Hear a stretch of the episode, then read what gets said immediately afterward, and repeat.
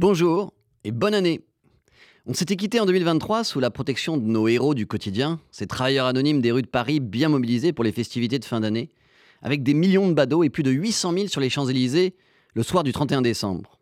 Nous nous retrouvons en ce début d'année 2024 où nous souhaitons à ceux que nous chérissons une année douce et heureuse, la sérénité et la paix. Mes vœux cette année, je les ai souhaités en publiant une carte originale et magnifique que nous a offerte Johann Sfar, avec vue sur la cathédrale Notre-Dame qui rouvrira au public à la fin de cette année. Dans les pages de son chat du rabbin, comme dans cette période de fête qui s'achève, la famille, animaux compris, tient une place privilégiée. Alors pour prolonger cette période, sans oublier les familles brisées par les attentats, la guerre ou la captivité, j'aimerais profiter de ma chronique mensuelle pour parler de ces photos de famille que nous créons, un art qui a bien changé. Des photos de famille, j'en prends au hasard de mes déambulations dans Paris, à la manière des images à la sauvette dont parlait le photographe Henri Cartier-Bresson. Ces instants volés avec des enfants qui jouent, des familles à vélo, des amoureux qui s'embrassent, des mariés qui s'enlacent, bref, des capsules d'amour. En me repenchant sur ces clichés, je me rends compte qu'ils donnent une idée de l'évolution de la société.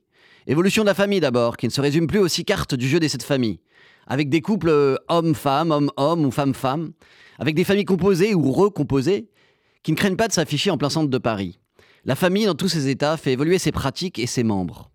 Révolution de la famille dans ses transports aussi. Je ne parle pas d'amour cette fois. Je vais d'ailleurs m'attirer les foudres des auditeurs de cette antenne, très attachés pour certains à la voiture. Mais quoi qu'on en pense, voir un père et sa fille, une maman et son enfant, ou toute une famille à vélo, chacun le sien ou un pour tous, eh bien, ces images sont devenues un spectacle familier et attendrissant. Autre découverte rétrospective en revenant sur mes clichés, l'omniprésence des animaux.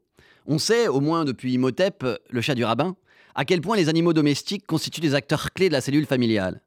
Les chats vivent surtout à l'intérieur, encore que j'en ai capturé sur des balcons ou des bords de fenêtres. Et sur mes clichés d'extérieur, on voit surtout les chiens. J'aime cette photo assez étonnante d'ailleurs où on voit une famille poussant une poussette avec un enfant, tout en charriant deux sacs à dos à hublot où on devine des petits chiens. Dernier effet sociologique et pas des moindres, le retour des enfants dans la rue. Journalistes et sociologues ont beaucoup commenté leur disparition de l'espace public ces dernières décennies. Un article récent du Parisien le résumait, de manière un peu caricaturale. Mais où sont donc passés les enfants qui allaient chercher le pain à la boulangerie d'en face, jouer à la marelle, se promenaient en bande ou par fratrie dans les rues de nos villes et villages?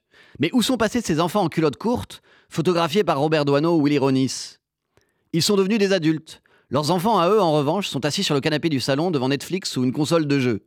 En cause, la pandémie, la place des voitures ou les prédateurs sexuels. C'est vrai, ma génération, qui a grandi en jouant dans la rue sans même de téléphone portable, est plus réticente à laisser jouer dehors ses propres enfants. Pourtant, la réduction de la place de la voiture, je sais, je vais encore me faire des ennemis, permet des jeux en pleine rue piétonne ou en plein square dont la taille augmente. Je pense par exemple au parvis des 260 enfants, au coin de la rue des Rosiers, ou à l'extension du Jardin des Arts à la Berge Fetzer, deux de mes grandes fiertés. Avec euh, mon objectif, j'aime capturer ces jeux d'enfants en pleine rue, sur une marelle qui mène au ciel, sous le regard bienveillant des parents. Sur le parvis piéton de ma mairie, je les croise tous les jours et j'en avais même fait ma carte de vœux du Nouvel An, il y a deux ou trois ans, que j'avais accompagné des paroles d'Anne Sylvestre dans La ville aux enfants.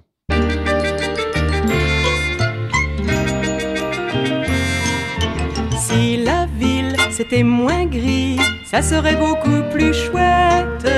Et puis si c'était permis d'être en patin à roulettes, s'il n'y avait pas tant d'autos, des couloirs pour les vélos, ça sentirait moins mauvais peut-être on s'y plairait.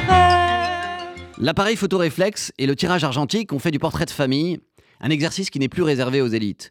Ou, comme le dit Pierre Bourdieu, avec l'image photographique, la technique offre aux plus déshérités la possibilité de posséder des portraits qui ne soient plus ceux des grands de ce monde. La galerie des portraits s'est démocratisée. Enfin, démocratisation ou pas, j'ai tout de même immortalisé la famille royale lorsque je l'ai reçue sur le marché aux fleurs qui porte le nom de la reine Elisabeth II et que son fils, le roi Charles III, à peine intronisé, est venu visiter avec la reine consort Camilla, autre modèle familial classique un peu revisité.